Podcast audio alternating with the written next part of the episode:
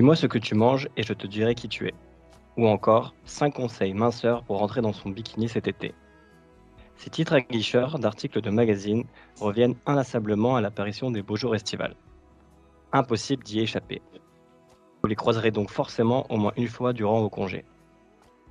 Ces éditos, d'apparence anodin voire bienveillant, ont une portée pourtant dramatique. Ils entretiennent dans l'esprit de nombreux lecteurs des clichés dangereux. Notamment, celle que l'on peut, à force d'abnégation et de détermination, maîtriser son rapport à la nourriture et de surcroît son corps. Malheureusement, ce n'est pas le cas de tout le monde. Rien qu'en France, on recense plus de 600 000 jeunes souffrant de troubles des conduites alimentaires. On estime que près de 30% des adolescentes sont concernées par la boulimie et qu'une fille sur cinq a, recours à des stratégies de contrôle de poids. Ainsi, souffrir d'un trouble du comportement alimentaire, ce n'est pas seulement se restreindre lorsqu'on a trop mangé la veille ou bien grignoter lorsqu'on est stressé ou que l'on s'ennuie. Les conséquences des TCA sont graves pour les jeunes. Taux de suicide élevé, exclusion sociale, situation de surendettement, liens familiaux rompus, souffrance extrême, arrêt des études ou de la vie professionnelle. Ainsi, les TCA sont de véritables maladies qui s'expriment de plusieurs façons, s'associant parfois entre elles. Ils représentent un enjeu de société et de santé publique majeur. Pourtant, beaucoup d'entre nous ignorent tout des difficultés quotidiennes que subit une personne souffrant de TCA. Pour nous éclairer sur cet enjeu, nous avons la chance aujourd'hui de recevoir Michael, un jeune homme brillant, chercheur en santé publique et créateur du podcast Les mots bleus sur la santé mentale qui cartonne. Il a accepté, pour nos plus grands plaisirs, de nous parler de sa longue et douloureuse expérience personnelle avec les TCA. Son témoignage, riche d'enseignements tant il sait de quoi il parle, représente un symbole d'espoir puissant, dont les magazines devraient s'inspirer. La maladie n'est pas une condamnation à perpétuité d'une vie de souffrance et de malheur. On peut ainsi avoir été gravement malade, réussir sa vie et être heureux. Vous écoutez le sixième épisode du podcast de Speakeasy et nous sommes avec Michael.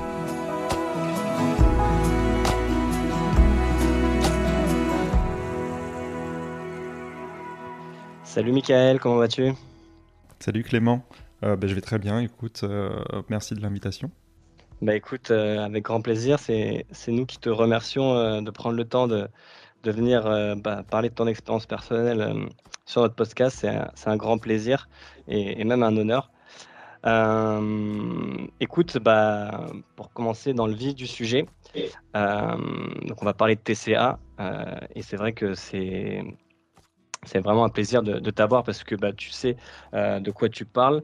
Et, euh, juste avant de bah, commencer un peu les questions, euh, c'est vrai que je voulais souligner un point que, pour que les gens comprennent bien qui vont nous écouter, c'est que c'est quand même difficile de trouver des personnes qui acceptent de parler de leur expérience par rapport à cette thématique-là. et donc c'est pour ça que je voulais chaleureusement bah, te saluer et remercier de prendre ton courage entre guillemets à demain, même si je pense que c'est un exercice que tu as déjà pu faire dans, le passé, euh, pour parler de ça parce que c'est pas forcément facile. Et je voulais que voilà les auditeurs euh, puissent euh, s'en rendre compte. Donc encore une fois, merci à toi. Bah, du coup, pour rentrer dans le vif du sujet, j'aimerais savoir bah, quand est-ce que bah, ton combat avec la nourriture a, commencé? Comment, Quand est-ce que c'est arrivé Pour que tu nous donnes un peu un, ordre d'idée, puisqu'aujourd'hui, toi, tu as, as, 30 ans, c'est ça? Presque Je vais avoir 32 ans, ouais. 32 ans, bah voilà. Donc quand est-ce que ça a commencé un peu ces difficultés avec, euh, avec la nourriture? Alors ça a commencé il y a très longtemps, euh, donc là ça va faire 17 ans, euh, c'était quand j'avais 15 ans à peu près. et au-delà de la nourriture, c'est plus un combat aussi avec, avec le corps, parce que c'est vrai que les troubles du comportement alimentaire ne sont pas forcément liés uniquement à la nourriture, à l'alimentation, c'est vraiment le, comportement alimentaire, l'image de soi, et vraiment le, rapport au corps, au poids. Euh, qui, est, vraiment perturbé. Donc moi, ça a commencé quand j'étais euh, bah, en seconde. Euh, voilà, ça s'est mis en place assez insidieusement. et en fait, maintenant, quand j'y pense, je me rends compte qu'il y avait peut-être des choses qui avaient commencé avant, quand j'étais plus jeune, notamment parce que j'ai un trouble du mouvement qui, bah, se voyait beaucoup à un moment, ça se voit moins aujourd'hui parce que j'ai réussi à, prendre en charge. Euh, et, ce trouble du mouvement, du coup, euh, suscitait pas mal de moqueries aussi quand, j'étais à l'école, euh, de, stigmatisation, de, rejet. également une incompréhension de la part de, mes parents qui, étaient un peu démunis, qui ne savaient pas forcément comment, gérer la chose avec un peu l'ignorance des médecins aussi. donc voilà, c'est aussi ce trouble du mouvement qui a, qui a pas mal perturbé mon rapport avec mon corps, qui, qui m'a fait littéralement détester mon corps en fait quand j'étais plus jeune, notamment à cause des douleurs, à cause des moqueries, à cause du regard des autres. donc j'identifie en fait vraiment les, prémices euh, des troubles du comportement alimentaire et notamment sur l'image, euh, enfin sur l'aspect image de soi à, euh, ben, on va dire vers, vers 10-11 ans, avec vraiment une modification de l'alimentation vers 15 ans. D'accord. Alors juste pour les personnes qui nous écoutent et qui ne savent pas, est-ce que tu peux nous préciser ce que c'est un trouble du mouvement? Un trouble du mouvement, c'est. il y, a plusieurs sortes de troubles du mouvement. Moi, dans mon cas, c'est un trouble du mouvement hyperkinétique c'est euh, bah, des, mouvements un peu euh, parasites qui, viennent euh, de manière un peu aléatoire. donc voilà, c'est pour mon cas. Après, il y, en a plein d'autres. Hein. Il y a la maladie de Parkinson, la maladie de Huntington. voilà, il y, a plein de, différents troubles du mouvement. moi, dans mon cas, c'est ça. C'est ce qu'on appelle, ce qu'on peut qualifier comme, comme un TOC ou c'est encore quelque chose de différent? Les TOC, c'est un peu différent. Les TOC, c'est vraiment des comportements construits. moi, c'est plutôt des tics pour le coup. Euh, l'éthique, c'est vraiment des, euh, bah, des mouvements incontrôlés qui, suivent en général une sensation désagréable, euh, un peu comme un éternuement en fait, mais qui n'a pas lieu dans la gorge, qui a lieu bah, sur, les autres membres. Ok, très clair. Bah, du coup, c'est bien que tu nous parles de ce trouble du mouvement parce que ça anticipe la prochaine question. c'est vrai que pour m'être renseigné un peu en amont sur les TCA, il y a beaucoup d'études qui disent que bah, l'apparition des TCA est souvent liée à un déclencheur. Euh, donc euh, des traumatismes, des troubles de l'anxiété euh, pour la plupart du temps. donc toi, tu associes vraiment l'élément déclencheur dans ta situation personnelle à ce trouble du mouvement. Alors c'est pas forcément l'élément déclencheur, mais je pense que ça, ça a un peu fait le, le lit de ce qui allait suivre. Euh, puisque j'avais déjà cette image euh, du corps très, très négative, une perception de moi-même qui était très négative, euh, justement à cause de, bah, l'image qu'on me renvoyait. donc je pense que ça a vraiment été le, terreau sur lequel a, poussé en fait ensuite vraiment le trouble du comportement alimentaire qui s'est qui surtout développé quand ma mère a eu un accident quand j'avais 15 ans. elle a glissé, elle s'est cassé la colonne vertébrale en gros pour, pour faire simple. et en fait, c'est vraiment à ce moment-là que j'identifie, en, en, tout cas rétrospectivement, euh, le, début de la modification euh, de l'alimentation avec euh, une obsession littéralement pour le poids, pour mon poids justement. donc voilà, c'est là que j'ai commencé à vraiment me peser de manière obsessionnelle, nuit et jour. Dès que j'avais une balance à portée de main, toutes les 5 minutes, j'allais me peser. même la nuit, parfois je me levais pour aller me peser pour voir si entre 2h et 3h du matin, j'avais pas perdu 100 grammes par hasard. Donc voilà, c'était vraiment ça. Donc moi j'identifie vraiment le, euh, le début à proprement parler euh, du trouble du comportement alimentaire vraiment construit avec euh, plusieurs symptômes, donc vraiment sous une forme syndromique et complexe quand, bah, quand j'étais en seconde à 15 ans. mais c'est vrai qu'il y avait d'autres éléments en amont qui ont pu jouer justement pour, pour laisser émerger ces, différents symptômes. voilà, comme je l'ai dit, vraiment l'image de soi très dégradée, c'est souvent quelque chose qu'on retrouve dans les troubles du comportement alimentaire. Euh, parfois en amont, parfois après. Euh, voilà. Mais après, comme j'ai déjà des, visiblement des prédispositions aux, bah, maladies du cerveau, euh, on sait qu'aujourd'hui les, les troubles, notamment psychiques, s'inscrivent dans un modèle tripartite, vraiment avec des composantes biologiques, donc vraiment des, dérèglements par exemple au niveau des, systèmes de transmission des, neurotransmetteurs. Il y a vraiment une part bah, psychologique aussi qui est liée à, euh, à l'histoire de la personne, qui est liée euh, au type d'attachement qu'il y a pu y avoir avec les parents, au type de relation qu'il y a pu y avoir aussi avec, l'environnement social, à l'école, etc. Donc vraiment la manière dont on s'est développé psychologiquement. Euh, et des facteurs sociaux aussi, typiquement, c'est comment est-ce qu'on s'insère dans la société, comment est-ce qu'on arrive à, à, gérer ses relations sociales malgré, la, bah, malgré la, maladie. Donc on sait vraiment qu'il y a tous ces facteurs-là qui interviennent. donc voilà, c'est... Disons que dans mon cas, il y a déjà une prédisposition biologique, euh, il y a ce, mode en fait de développement de l'image de, soi qui s'inscrit vraiment dans, ce cadre psychologique. Et au niveau social, c'est vraiment euh, bah, typiquement le, système de rejet, de moquerie euh, qui, a, pu jouer. Très clair. Et, et, je pense que du coup, les deux derniers, quand tu parles de tripartite, donc de rejet social et, d'estime de soi, les, les, deux sont forcément liés. C'est-à-dire que plus on va te rejeter, plus ton estime de soi elle diminue et ça crée un cercle négatif qui, qui condamne la personne ou en tout cas qui, qui la fait vraiment décliner, non? C'est exactement ça, c'est vraiment un cercle vicieux parce que euh, du coup, quand tu es, rejeté par tes camarades euh, à l'école, bah, tu te fais une image de, toi très négative, tu te dis que tu vaux pas la peine euh, d'être connu, donc en fait tu vas t'isoler socialement, donc tu vas devenir un peu le, paria qui passe ses récrés tout seul, donc en fait ça donne pas envie en fait d'aller vers la personne, donc bah, les relations vont encore plus se dégrader, donc du coup l'image de soi aussi, donc voilà, ça, ça s'entretient en fait vraiment l'un l'autre, donc ouais. Du coup, toi, euh, concrètement, euh, comment ton TSA il, a commencé par se manifester? Tu parlais du coup de, l'obsession pour le poids et de la pesée. Est-ce qu'il y a, euh, d'autres choses qui se sont manifestées ou c'était vraiment les, premiers, les premiers éléments C'était ça, l'obsession pour le poids et la pesée? Alors dès le début, donc il y avait cette obsession vraiment compulsive pour, bah, pour vérifier mon poids. Il y a eu d'autres choses qui se sont installées à peu près au même moment. Ça va être la modification de l'alimentation. Euh, c'est-à-dire que je faisais des énormes petits déjeuners, je pouvais manger un paquet de céréales entier euh, euh, le matin, mais vraiment de manière compulsive. En fait, je me levais très tôt pour éviter que mes parents me voient. Donc c'était vraiment des, bah, des crises d'hyperphagie qui se font en général de manière cachée parce qu'on a honte en fait. Que je compensais en fait du coup donc c'était plutôt sous une forme de boulimie la boulimie c'est le fait de manger beaucoup et de, compenser ensuite soit par du sport soit par des vomissements ou d'autres comportements de, purge ce qui fait que du coup bah, midi je mangeais plus euh, j'allais marcher euh, dans, dans, la ville où, j'habitais. Euh, donc voilà, c'était vraiment déjà un comportement compensatoire de, de marcher au lieu de manger. sans doute pour compenser typiquement la prise de nourriture le matin qui était, qui était littéralement excessive. Et pour ce qui est du soir, je mangeais toujours avec mes parents, mais je mangeais plus la même chose. quand mes parents cuisinaient, je me faisais mon propre repas à côté, justement où je commençais à, bah, mettre de moins en moins de matière grasse, par exemple. Je faisais cuire ma viande à l'eau. voilà, c'était vraiment euh, ça a vraiment commencé à, m'obséder aussi, ce, caractère euh, euh, parfois que je jugeais pas forcément sain de la nourriture. Donc voilà, il y, a toutes ces choses-là qui se sont mises en place à peu près en même temps, donc typiquement quand j'avais 15 ans. Et il y a une grosse dépression qui a commencé à ce moment-là aussi. après, si c'est lié au TCA ou pas, ça je ne t'aurais pas dire, mais on sait souvent que les deux sont associés. Euh, quand il y a une dépression, il peut y avoir une modification euh, euh, des conduites alimentaires, sans forcément que ce soit un TCA, mais on peut manger plus, on peut manger moins. et inversement, quand on a un, TCA, bah, l'image de soi négative peut engendrer justement des symptômes dépressifs et aussi la dénutrition. En fait, quand on mange moins, bah, typiquement le, corps fonctionne moins bien, mais la tête aussi.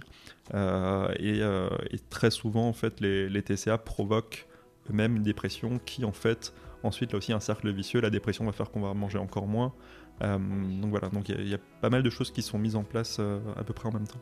Tu parlais du coup de, boulimie. Euh, c'est vrai que c'est un élément important et qu'il faut peut-être qu'on précise aussi pour les personnes qui, qui bah, connaissent pas ou, peu les TCA. en gros, dis-moi si je me trompe, hein, mais on recense quatre grands donc TCA troubles du comportement ou de la conduite alimentaire l'anorexie, la boulimie, l'hyperphagie boulimique euh, et après ce qu'ils appellent euh, les spécialistes les troubles alimentaires non spécifiés. Euh, est-ce que donc, enfin toi, quel était entre guillemets ton TCA et est-ce que tu en as cumulé plusieurs? Parce qu'apparemment, on peut malheureusement bah, cumuler de la boulimie avec de l'hyperphagie boulimie ou d'autres troubles alimentaires. Donc, euh, comment ça s'est passé pour toi euh, Typiquement, je pense qu'au tout début, c'était vraiment non spécifié parce qu'il y avait euh, un peu ce mélange de conduite. le matin, c'était vraiment des, crises de boulimie, mais que je, compensais en fait plusieurs heures plus tard, puisque c'était à, la pause déjeuner. Puis le soir, c'était de la restriction. donc, je pense qu'au début, en fait, c'était un peu non spécifié. C'était vraiment le, les prémices des troubles. puis ensuite, ça a été uniquement de l'anorexie restrictive, donc vraiment la limitation de euh, de, la prise de nourriture et le choix vraiment des aliments euh, qui soient considérés comme sains, entre guillemets.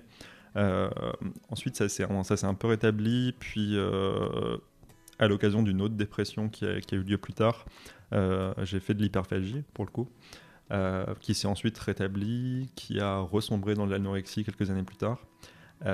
et du jour au lendemain, l'anorexie s'est transformée en boulimie.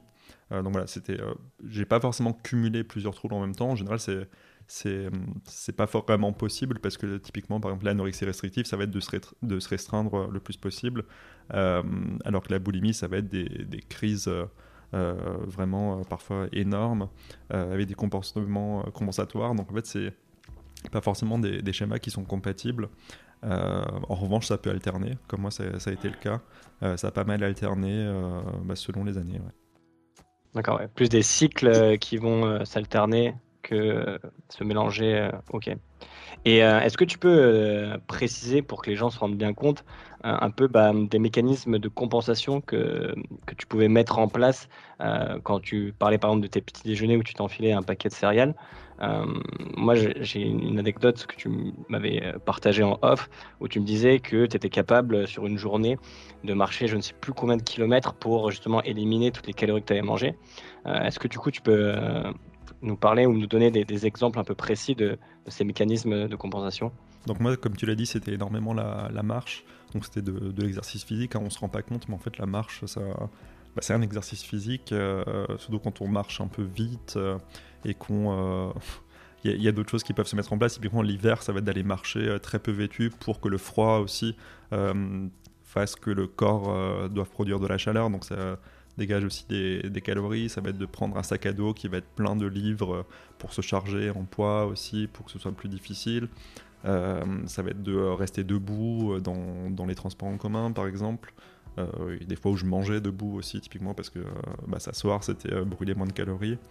Euh, donc c'était essentiellement la marche, hein, donc ça allait jusqu'à 40-50 km par jour. Donc ça me prenait énormément de temps. et vraiment, je le casais tout le temps.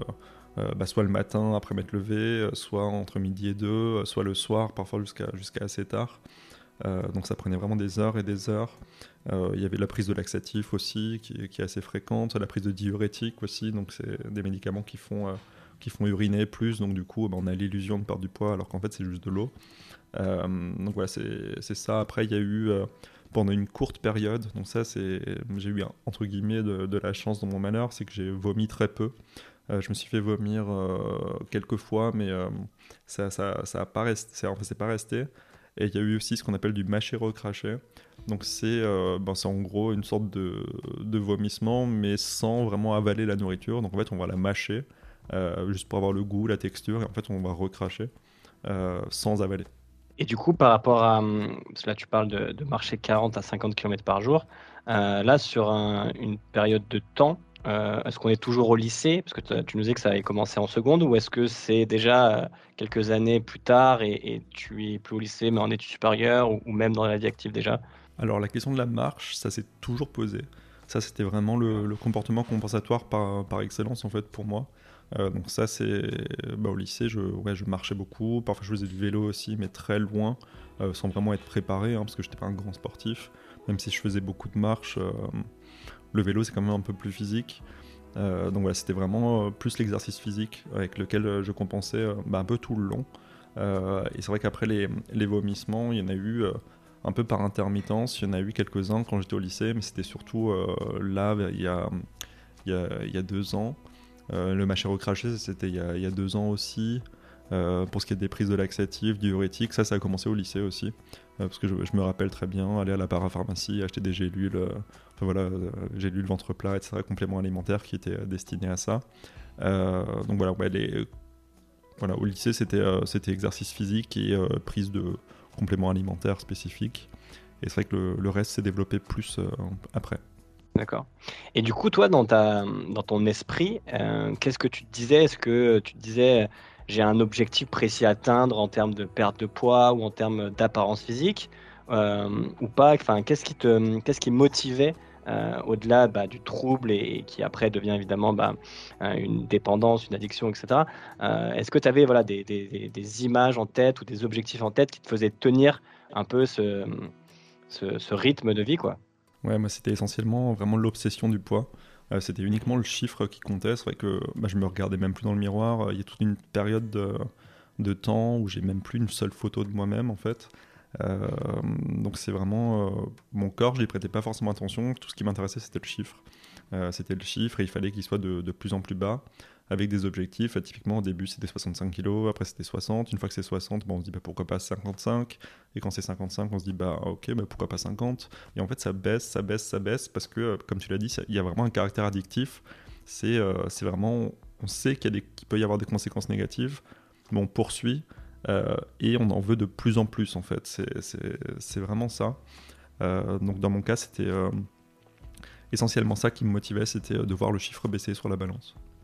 Mmh et, et, justement, par rapport à ça, est-ce que du coup, la prise de conscience, donc le moment où tu t'es dit, là j'ai un problème, là j'ai un trouble du comportement alimentaire, est-ce qu'il est venu naturellement de toi ou est-ce que c'est euh, tes proches euh, qui, euh, te voyant bah, changer tes habitudes alimentaires, te voyant perdre du poids tout simplement, se sont alarmés et t'ont dit là, Michael, il y a, quelque chose qui ne va pas? Alors il y a eu plusieurs choses. Il y a eu plusieurs choses quand j'étais au lycée. C'était des, personnes de ma famille qui me disaient Enfin, tu pourrais au moins manger ce que, ce que font tes parents. voilà, ils cuisinent bien euh, au lieu de te faire tes repas à côté où il n'y a rien dans, dans l'assiette. Euh, à ce moment-là, voilà, il y avait ça, mais ce voilà, c'était pas très, euh, pas très apeurant à, l'époque parce que j'avais plus ou moins un poids qui était voilà, dans, dans, la limite basse, mais, mais, mais, ça allait, donc ça se voyait pas trop trop. Ensuite, ce qui s'est passé, c'est que pendant le Covid, pendant le confinement, mon compagnon me disait que je maigrissais beaucoup. Il me disait voilà qu'on voyait mes os et que voilà, c'était. Euh, il s'inquiétait pour moi, et puis moi j'étais dans le déni, en fait, total.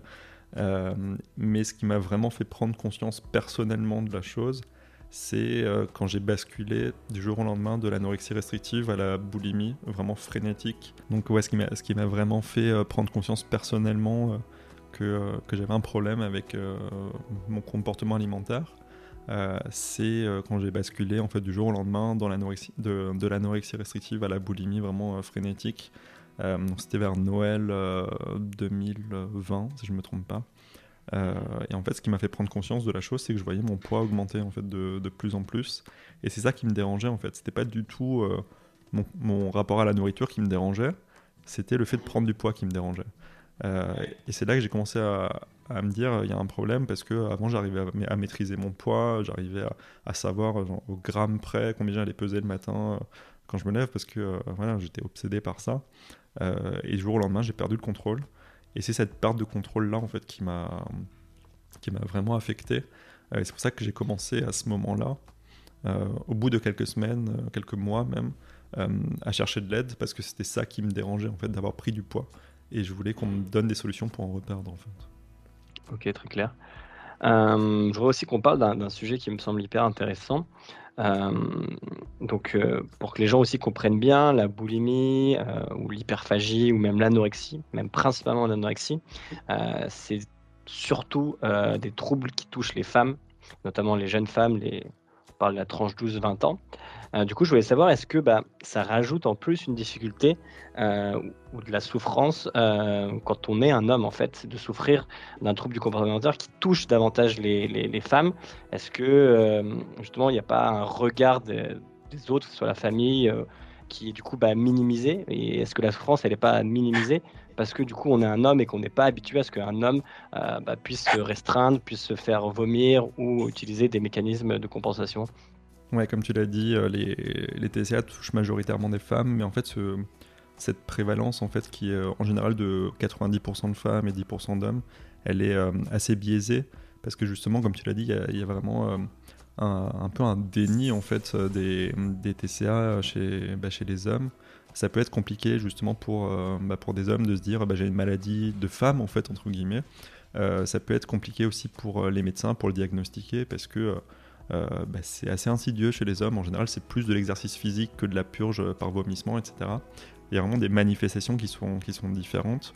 Euh, donc, euh, je pense que c'est pour ça que, en fait, il doit y avoir beaucoup plus de, de TCA chez les hommes que, que ce qu'on pense, parce que bah, les hommes ne vont pas consulter pour ça, parce qu'ils ont honte, parce que c'est une maladie de femme, et parce que, en fait, bah, les comportements qu'ils adoptent pour maîtriser leur poids, pour maîtriser leur corps, souvent chez les hommes, ça va être plus euh, l'aspect corporel, l'aspect euh, être musclé, en gros, qui, va, qui va ressortir, manger des protéines. Euh, quelque chose qui est valorisé par la société en fait d'avoir un corps musclé voilà c'est donc voilà je pense que les, les TCA sont beaucoup plus présents chez les hommes que ce qu'on pense mais typiquement c'est parce qu'il y a des diagnostics qui se font pas parce que les médecins sont pas formés parce que quand il y a des symptômes chez des hommes qui peuvent être liés au TCA on, se dit ça peut être lié à autre chose euh, typiquement chez les femmes, on a une perte des règles quand on, descend en dessous d'un IMC. Donc c'est assez euh, caractéristique en fait de, la dénutrition, de, perdre les règles pour une femme. Donc directement on va penser à ça. Donc ces symptômes-là, chez les hommes, souvent les médecins l'associent bah, à des troubles dépressifs, à des troubles anxieux. Donc voilà, c'est plus compliqué à diagnostiquer chez les hommes. et voilà, c'est notamment par manque de, formation des médecins, parce qu'il y a beaucoup de médecins qui pensent même pas que c'est possible en fait chez les hommes. C'est regrettable à dire, mais, euh, mais euh, dans mon parcours de, depuis que je suis petit, euh, des médecins qui étaient capables de me diagnostiquer, bah, typiquement même pour mon trouble du mouvement, ça a été extrêmement compliqué. En fait, ça s'est passé quand j'avais 18 ans, alors que ça a commencé quand j'avais 5 ans. Ça, a mis 13 ans à être diagnostiqué.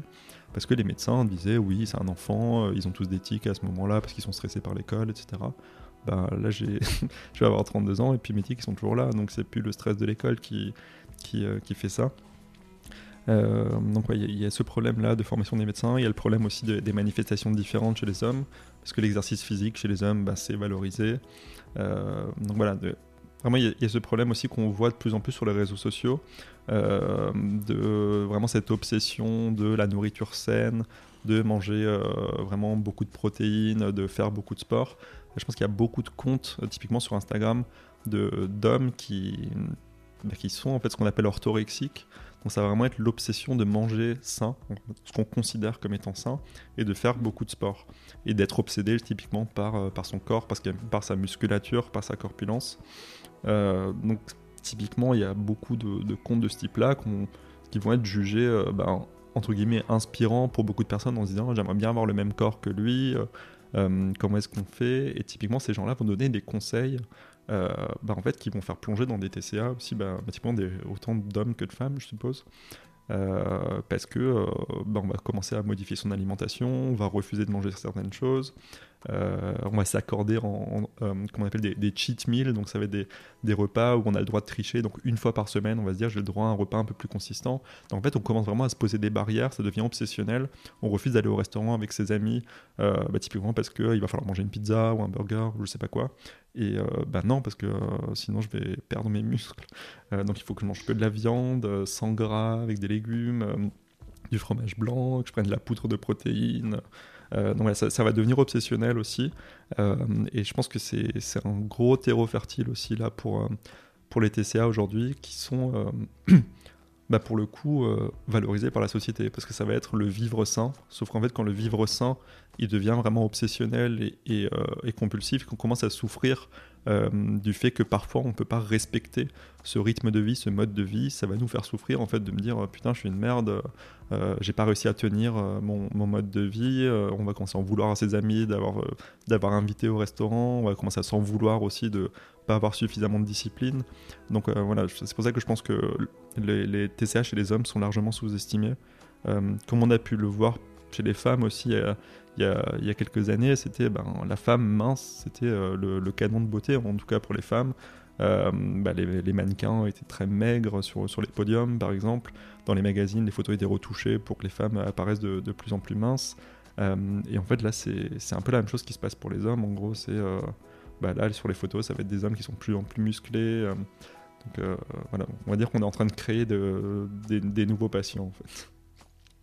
Donc pour toi, l'orthorexie, c'est L'orthorexie, c'est euh, c'est pas forcément nouveau, mais en tout cas, on, en voit de plus en plus parce que c'est quelque chose qui est euh, bah, littéralement valorisé comme la société, comme euh, la, minceur, voire la maigreur l'a été pour les femmes.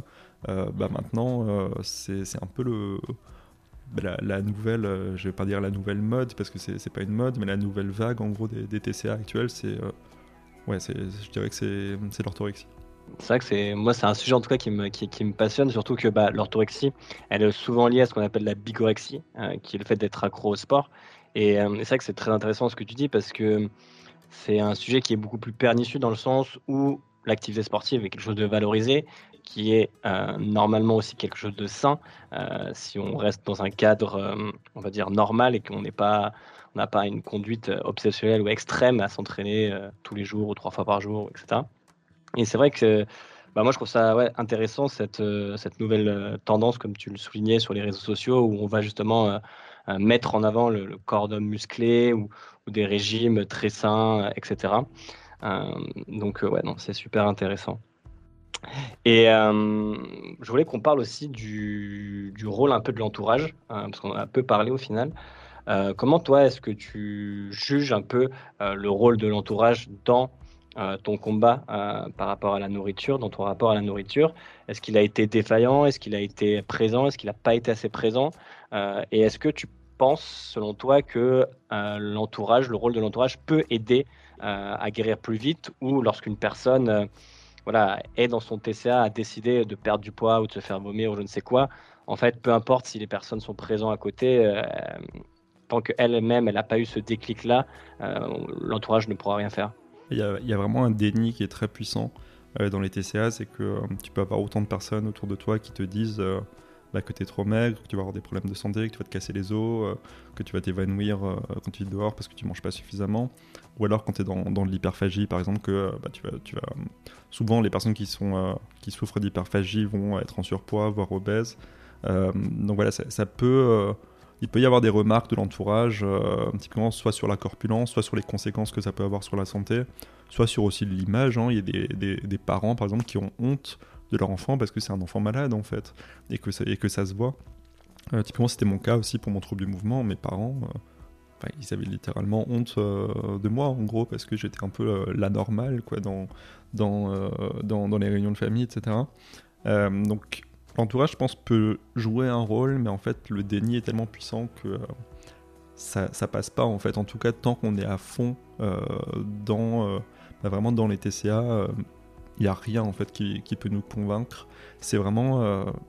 aussi, ça rentre dans le caractère addictif. C'est la définition de l'addiction, c'est de persévérer dans un comportement dont on sait qui peut avoir des conséquences négatives.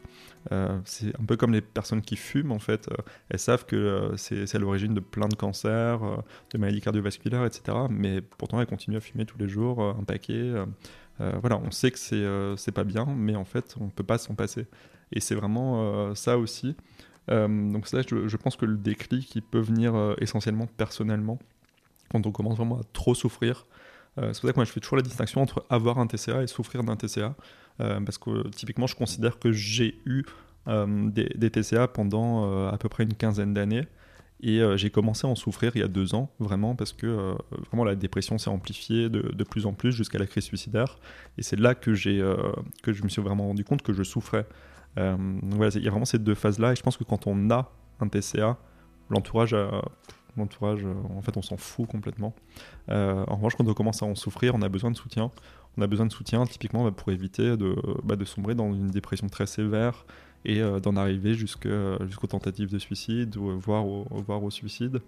Euh, donc je pense que l'entourage a un rôle de soutien plus à ce moment-là, euh, parce qu'en fait tout ce qu'il pourra faire avant, la personne l'ignorera totalement. En revanche là, il y, a vraiment besoin de soutien par rapport à la souffrance psychique qu'il peut y avoir.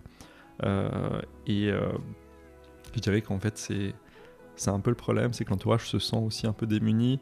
Euh, il se sent un peu ignoré aussi euh, parce que la personne qui souffre de TCA souvent a des excuses en fait pour, euh, pour, bah, pour cacher son comportement. Moi, typiquement, dans ma famille, on a pas mal de, cholestérol. Et bah, en fait, quand j'allais chez mes parents et qu'ils voulaient me faire manger des trucs que, je, que je jugeais un peu gras, un peu trop consistants, je disais bah non, je peux pas, j'ai trop de cholestérol, il faut que je fasse attention à ce que je mange. Et puis en fait, bah, c'était vrai. En fait, l'excuse, elle, était vraie. Sur ma prise de sang, il y a du cholestérol, etc. Euh, mais, euh, mais voilà, donc euh, toujours une bonne excuse en fait pour, pour ça. Donc même si l'entourage dit ouais mais il faut que tu manges, etc. Bah, t'as l'excuse médicale, tu vois, de dire ah, bah non je peux pas, j'ai trop de gras dans le sang. Donc ouais, c'est compliqué parce que ouais, on est tellement dans le déni que, que l'entourage au départ peut pas jouer un grand rôle. Après, je pense qu'une fois qu'on a eu le déclic, qu'on commence à avoir une prise en charge, Là, l'entourage commence à avoir un poids plus important. Euh, parce que là, on recommence à écouter son corps, on recommence à écouter les personnes qui nous entourent. Euh, et c'est là qu'elles peuvent euh, vraiment avoir un rôle de valorisation, vraiment du, du, rétablissement en cours, de dire bah, voilà, t'es es, bien comme tu es, tu vaux plus que ton, que ton poids. En fait, c'est pas parce que tu pèses 50 kg pour 1m80 que, bah, que tu es plus performant ou autre en fait, tu as d'autres compétences. Euh, voilà, tu, voilà, je sais pas, par exemple, tu es musicien, tu joues très bien euh, euh, de la guitare, tu es super bon à l'université, tu as un super travail, etc. Voilà, c'est plus par ça qu'on peut se définir que par un simple chiffre qui veut pas dire grand chose. Euh, sachant que de toute façon, on est composé à presque 70% d'eau, donc euh, c'est. Euh, voilà, le, chiffre du poids, il veut vraiment rien dire. Il fluctue tellement, par exemple, de 2-3 kilos dans la même journée. Donc c'est selon ce qu'on mange, selon ce qu'on boit, si on est constipé, si on va pas suffisamment uriner. Donc vraiment, il y, a énormément de choses qui influencent ce, ce chiffre-là. Et ouais, c'est. Je pense que dans les yeux de l'entourage, à ce moment-là, pendant le rétablissement, qu'on peut regagner une image de soi qui est plus, qui est plus objective qui, euh, qui correspond plus en fait à bah, la personne plus qu'à sa plus qu'à son corps en fait. Je suis tout à fait d'accord. Et euh, du coup, tu parlais justement de, de fait d'être pris en charge médicalement. Euh, est-ce que toi, c'est quelque chose que tu regrettes de ne pas avoir consulté plus tôt, de pas être, d'avoir pas été suivi médicalement? Et de manière plus générale, si, j'étends un peu la question, c'est est-ce qu'il y a des choses euh, que tu aurais aimé savoir euh, ou prendre conscience euh, plus tôt dans ton processus, on va dire, de guérison? Alors, je pense que ta deuxième partie de question, donc vraiment des choses que, que j'aurais voulu savoir ou avoir, c'est vraiment des, des, ressources en fait accessibles. C'est pour ça que j'ai créé le, podcast aussi. C'est un témoignage en fait d'une personne qui décrive son parcours. Et bah, du coup, j'aurais pu me rendre compte que ce que je faisais, bah, c'était pathologique en fait et de me dire euh, qu'une personne qui a eu ces, symptômes-là pendant plusieurs années et qu'elle va mieux aujourd'hui, qu'elle se sent mieux, qu'elle est plus euh, euh, dans une dépression, c'est quelque chose, je pense, qui aurait pu m'aider au début, au début, parce que je pense qu'après, comme je l'ai dit, on est tellement dans le déni que on se dit ouais c'est voilà, on, limite on, est à plaindre la personne en se disant le pauvre il est malade alors qu'on fait exactement la même chose. ça, je pense que c'est quelque chose que j'aurais bien voulu avoir euh, à l'époque. D'ailleurs, c'est ce que ma grand-mère m'a dit récemment en écoutant le podcast. Elle m'a dit euh, c'est des choses comme ça qu'il t'aurait fallu. En fait, euh, il y, a quelques années, ça aurait pu, ça aurait pu t'aider. Après, pour ce qui est de la prise en charge médicale, rétrospectivement, oui, j'aurais bien aimé qu'on me prenne en charge, mais pour ça, il aurait fallu que, je prenne conscience en fait d'être malade. donc c'est pour ça, je pense que ça va dans, un peu dans l'autre sens. j'aurais bien voulu avoir en tout cas, toujours rétrospectivement, il y a ce biais-là qui est que bah, aujourd'hui, je me dis j'aurais voulu avoir ça. Euh, mais à l'époque, en fait, euh, je ne sais pas si vraiment j'en aurais tiré grand parti. Euh, ouais, on va dire qu'aujourd'hui, j'aurais bien voulu ne pas connaître ça parce que c'est quand même, c'est quand même l'enfer. Mais après, ouais, quand, quand, je pense que si je me remets dans la peau de Michael qui a 15 ans, c'est ouais, j'arrive pas à savoir en fait ce qui aurait pu m'aider. Et tu parlais donc de, prise en charge. Euh, est-ce que tu peux détailler un peu vers qui tu t'es tourné euh, Vers des psychologues, des psychiatres, des diététiciens? Euh, Quelle a été un peu ta, logique quand tu as voulu être prise en charge? Alors au départ, je suis allé voir mon médecin généraliste pour lui en parler. Mon médecin généraliste qui ne s'inquiétait absolument pas de ma perte de poids de plus de 20 kilos en un an. Pour lui, il n'y avait, aucun problème en fait. C'était bah ok, c'est comme ça euh, donc du coup, je lui ai dit, en fait, là, je commence vraiment à, souffrir de ça, je, mange différemment, euh, je prends du poids, ça me gêne, etc. Euh, donc je lui ai dit, j'aimerais bien avoir une consultation spécialisée sur, sur ça. Bah, il a un peu tiré une, tête de, de, six pieds parce qu'il comprenait pas trop. Donc ouais, ça a été ça le, début. Donc finalement, il m'a fait ma lettre d'adressage pour... une évaluation. Donc à, l'hôpital Sainte-Anne, il y a, enfin maintenant on dit GHU Paris Neurosciences, euh, il y a un service qui est spécialisé euh, dans, bah, dans les troubles du comportement alimentaire. Euh, donc, donc j'ai été, j'ai eu une hospitalisation de jours d'évaluation là-bas qui a duré deux jours, où typiquement on a fait vraiment un bilan pluridisciplinaire de ce qui se passait bah, typiquement au niveau biologique, au niveau diététique, au niveau psychologique, typiquement au niveau plus médical aussi à, à proprement parler. donc c'est là que j'ai commencé à vraiment euh, me prendre en charge parce que euh, typiquement cette hospitalisation-là, euh, à la fin on m'a proposé plusieurs solutions. Il y avait des groupes de parole par exemple, euh, sauf que les groupes de parole avaient lieu en pleine semaine aux horaires de travail. En fait, c'est aussi un autre gros problème, c'est que souvent, euh, bah, quand on propose des prises en charge aux gens, il bah, faut choisir entre être malade et, travailler en fait. Euh, donc quand on travaille, en fait, la prise en charge, elle est extrêmement compliquée à avoir parce que si les services hospitaliers sont ouverts de 9h à 18h, bah, en fait, on fait comment pour, pour avoir accès à des rendez-vous à part poser une journée de congé, mais poser une journée de congé toutes les semaines pour aller à un groupe de parole, ça voilà, on, est limité en jours de congé, donc c'est pas, pas forcément ce qui est souhaitable.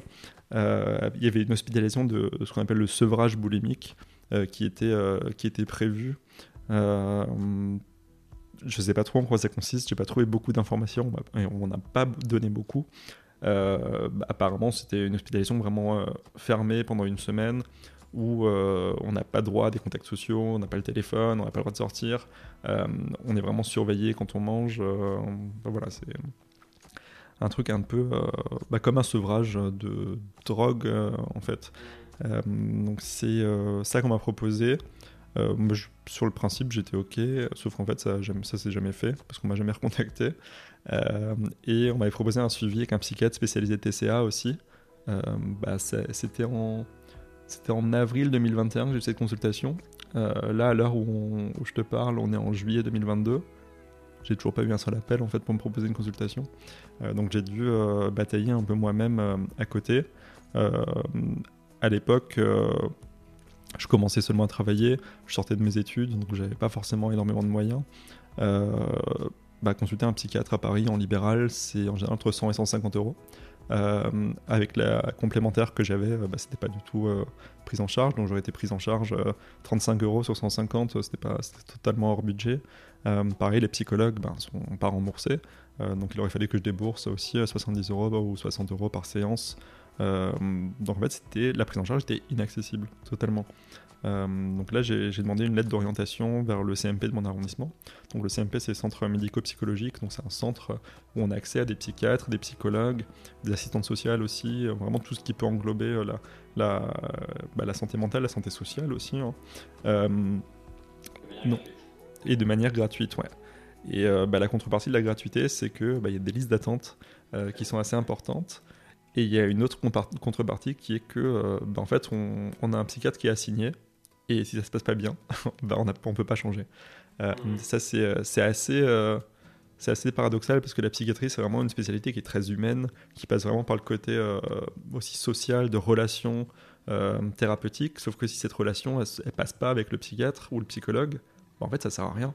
C'est euh, une grosse partie de la prise en charge, c'est vraiment cette confiance mutuelle qui est entre le, entre le patient et, son professionnel, qui fait qu'on a une relation de travail en fait euh, collaboratif vers, euh, vers le rétablissement. Ben moi, ça a été mon cas. j'ai eu un psychiatre qui était assigné, qui était vraiment, je, je, vais être méchant, mais vraiment nul à chier. Quoi. C'est, euh, euh, il connaissait pas les traitements, il croyait même pas trop à mon diagnostic. Euh, il avait vraiment un, complexe d'infériorité par rapport au service spécialisé TCA à Sainte-Anne, parce que typiquement lui il n'était pas spécialisé. Donc en fait, tout ce que je lui rapportais de mon hospitalisation, il me disait oui, mais ça c'est les experts de Sainte-Anne, un peu vraiment sur un air dédaigneux, limite frustré. Donc en fait, lui, je l'ai, je l'ai vu pendant à peu près 6 ou 7 mois. Euh, donc il, m'a prescrit plusieurs traitements, euh, des traitements qui étaient totalement en fait contre-indiqués. Euh, c'était typiquement, il me disait quand, bah, quand vous sentez une crise de boulimie arriver, bah, vous prenez ça. Donc c'est des médicaments qui faisaient dormir instantanément. Pour, bah, pour ne pas faire la crise. Sauf que en fait, là pareil, quand tu travailles, tu peux pas en pleine journée te dire je vais prendre un médicament qui va me, qui va me, me mettre dans un sommeil profond pendant la moitié de la journée. En fait, c'est totalement, c'est totalement stupide. pareil, il m'a prescrit plusieurs types d'antidépresseurs, dont certains sont connus pour provoquer des crises de boulimie. donc vraiment, c'était vraiment du n'importe quoi du début à la fin c'était vraiment euh, n'importe quoi. Et euh, même quand j'allais le consulter, en fait, il était là, il avançait dans la. Bon, c'était un jeune hein, psychiatre, il doit avoir 35 ans, je pense. Euh, il venait me chercher dans la salle d'attente, il regardait ses pieds. pendant la consultation, il me regardait même pas, il, il, se prenait le visage dans, dans la main. En fait, c'était, ça donnait même pas envie en fait, d'aller le voir.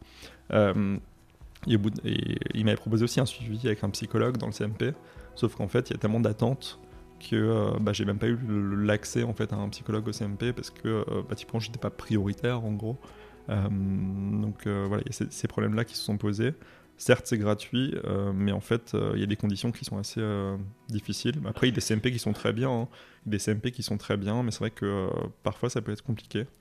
Euh, et ensuite, euh, ensuite j'ai commencé à, une fois que ça faisait plusieurs mois que je travaillais, donc j'avais mis un peu d'argent de côté, euh, j'ai commencé à consulter une psychologue pour, bah, typiquement pour, pour, faire une thérapie, pour travailler sur l'image que j'avais de moi-même, sur les, relations que j'ai avec, que j'ai avec ma famille, vraiment tout ce qui a pu un peu engendrer ces, ces, schémas un peu psychologiques que j'ai qui, sont, qui sont négatifs.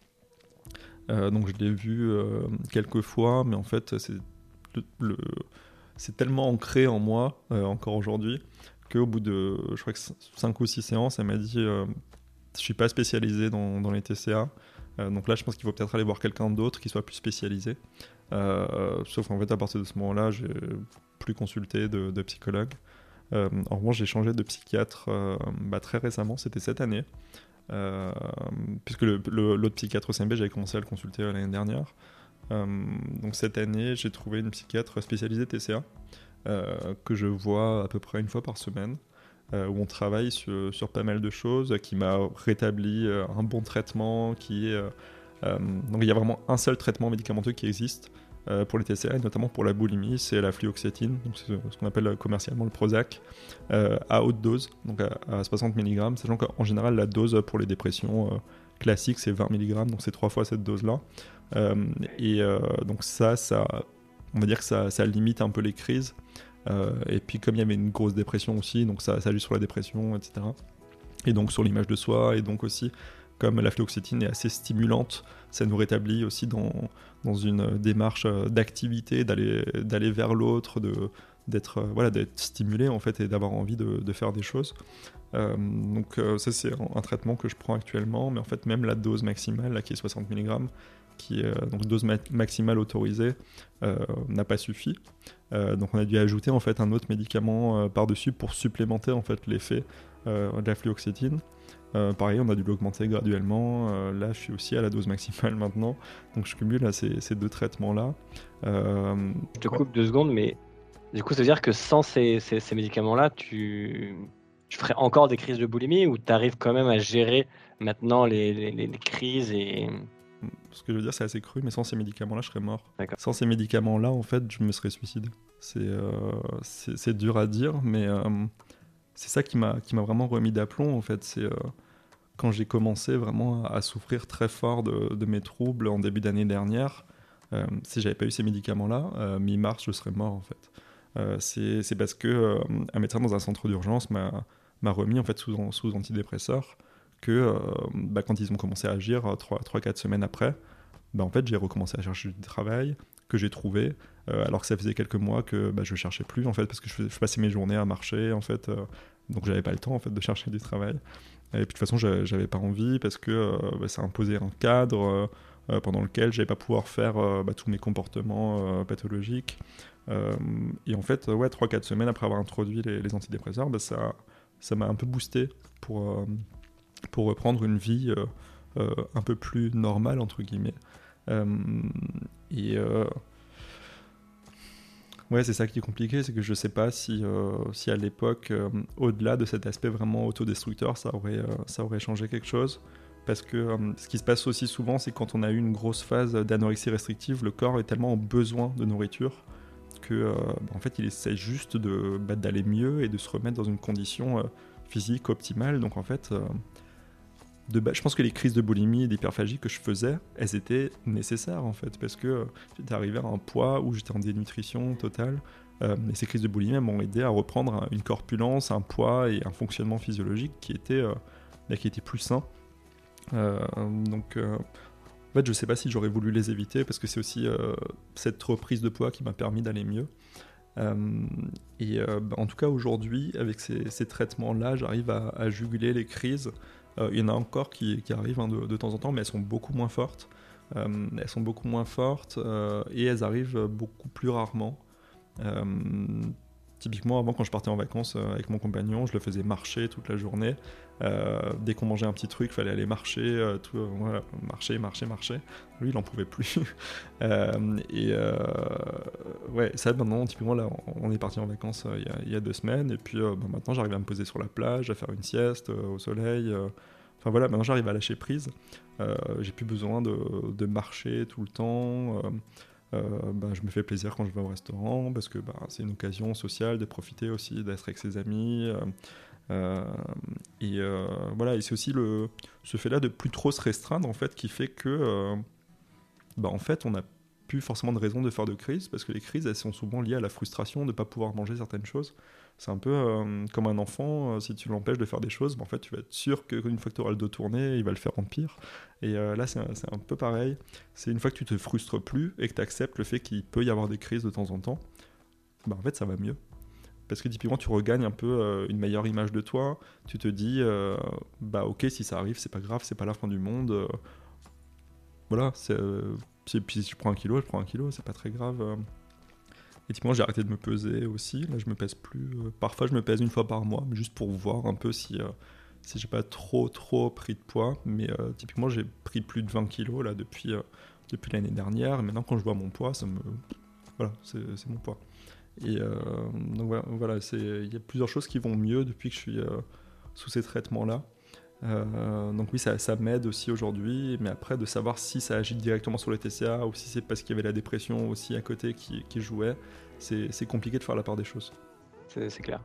C'est exactement ce que, enfin, ce dont je voulais, sur lequel je voulais rebondir, euh, parce que bah moi c'est quelque chose qui m'intéresse aussi à travers Speaksy et la psychologie, c'est savoir un peu comment tu pouvais associer bah, l'impact que pouvait avoir la prise médicamenteuse euh, sur euh, bah, la gestion de ton trouble et de tes crises.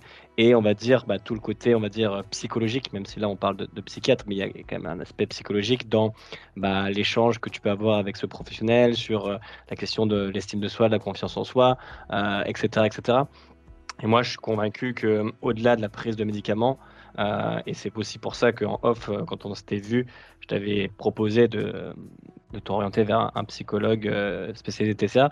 Euh, je pense que c'est aussi euh, fondamental de pouvoir bah, travailler là-dessus parce que les médicaments, c'est vrai que c'est dans, dans, certaines situations, c'est obligatoire et dans la tienne, je pense que c'est clairement le cas. mais ça combat pas la, on va dire le, la, racine du mal, quoi, l'origine euh, du trouble. Euh, et pour moi, il n'y a pas, c'est pas qu'une question. Alors vrai, peut-être que je me trompe, hein, tu, tu, tu, tu, nous diras dans ta réponse, mais c'est pas qu'une question de, de, chimie, de cerveau, de, prédisposition. C'est aussi, euh, bah à l'origine une angoisse, une peur, enfin un trauma ou quelque chose qui s'est développé en toi, qui, qui, qui comme tu disais en, amont dans l'échange, a créé un, environnement fertile à euh, ou des dispositions fertiles à des troubles, etc. Ouais, comme tu le dis, euh, les deux sont nécessaires. Vraiment, les... je pense que les médicaments, moi, ils ont été nécessaires au début comme une béquille, en fait, parce que j'étais vraiment, euh, bah, si je vais faire un peu une, métaphore débile, j'étais vraiment allongé au sol, et ces médicaments, ils m'ont permis de me relever, en fait. sauf que bah, se relever, si tu n'arrives pas à marcher, ça sert à rien. et, et, typiquement, après tout le travail psychologique derrière, c'est utile pour avancer. Euh, donc c'est pour ça que les recommandations euh, médicales en général sont d'associer euh, la, thérapie et les médicaments, voire parfois que la thérapie. Par exemple pour, pour les dépressions pas trop sévères, qu'on appelle légères à, à modérées, la première intention qui est censée être mise en place, c'est la psychothérapie.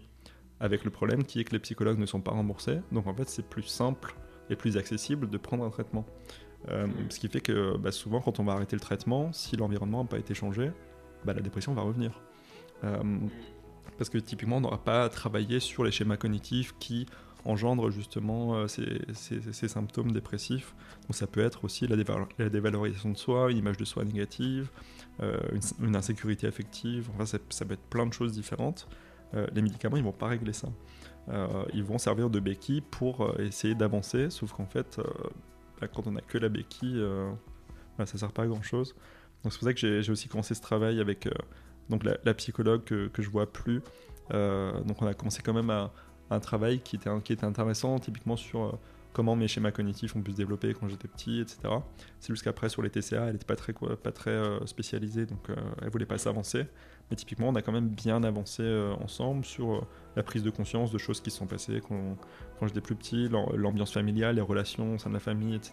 Comment ça a pu aussi développer certaines représentations du monde et là, avec ma, psychiatre actuelle, donc en général, au début de la consultation, on fait, euh, fait 5-10 minutes où on parle des traitements, justement pour voir, pour voir comment ça va, s'il y a encore des idées suicidaires, euh, si j'ai pas trop d'effets secondaires, etc. Euh, j'ai beaucoup de chance, j'ai aucun effet secondaire là, avec, mes traitements. et ensuite, en fait, on fait une partie thérapie. Donc c'est ça qui est bien avec elle, c'est qu'elle fait vraiment les deux. elle fait vraiment les deux. Donc là, on a une thérapie qui s'appelle l'intégration du cycle de vie. Euh, c'est euh, une approche qui euh, vraiment est liée au traumatisme. traumatismes complexes, donc vraiment qui sont un peu non spécifiés en gros. Euh, où en fait on, commence à, mettre le doigt sur pas mal de choses. Donc euh, il y avait justement le, les moqueries à l'école, il y avait le harcèlement scolaire aussi, il y avait euh, bah, un peu le, rejet de la part de mes parents. il y avait pas mal de choses qui ont, qui ont fait que bah, j'avais vraiment ben, cette exclusion que j'intégrais en fait. donc on travaille pas mal là-dessus. il y a aussi une grosse phase de ce qu'on appelle la dissociation, qui suit souvent les, les, traumatismes, c'est-à-dire que en fait j'ai très très très peu de souvenirs en fait de très nombreuses années. Euh, j'ai besoin de regarder des photos en fait, et même les photos en fait, j'arrive pas à me souvenir d'événements, euh, même des événements euh, entre guillemets un peu marquants euh, parce que moi je viens de l'Est et du coup euh, dans, l'Est en, Moselle l'éducation religieuse était obligatoire euh, à l'école. Donc en fait on faisait tous notre petite communion même si on n'était pas croyants ça faisait un peu partie de la tradition folklorique locale. Donc typiquement c'est un, événement qui est censé te marquer un peu parce que tu es là à l'église tu fais une grosse fête après avec, ta famille. Je regarde les photos j'ai aucun souvenir de cette journée. il y a pas mal d'années comme ça où je peux regarder toutes les photos que je veux, elles ont jamais existé dans ma tête.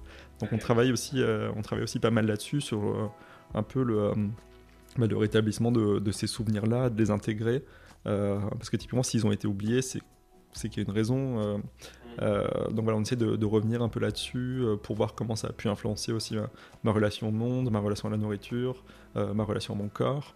Euh, donc voilà, c'est ça qui est bien avec cette psychiatre-là, euh, que j'aime beaucoup, c'est qu'on mêle vraiment euh, l'aspect médicamenteux qui me sert justement à rester debout et l'aspect thérapie qui sert vraiment à avancer. Génial, génial, c'est fascinant en tout cas.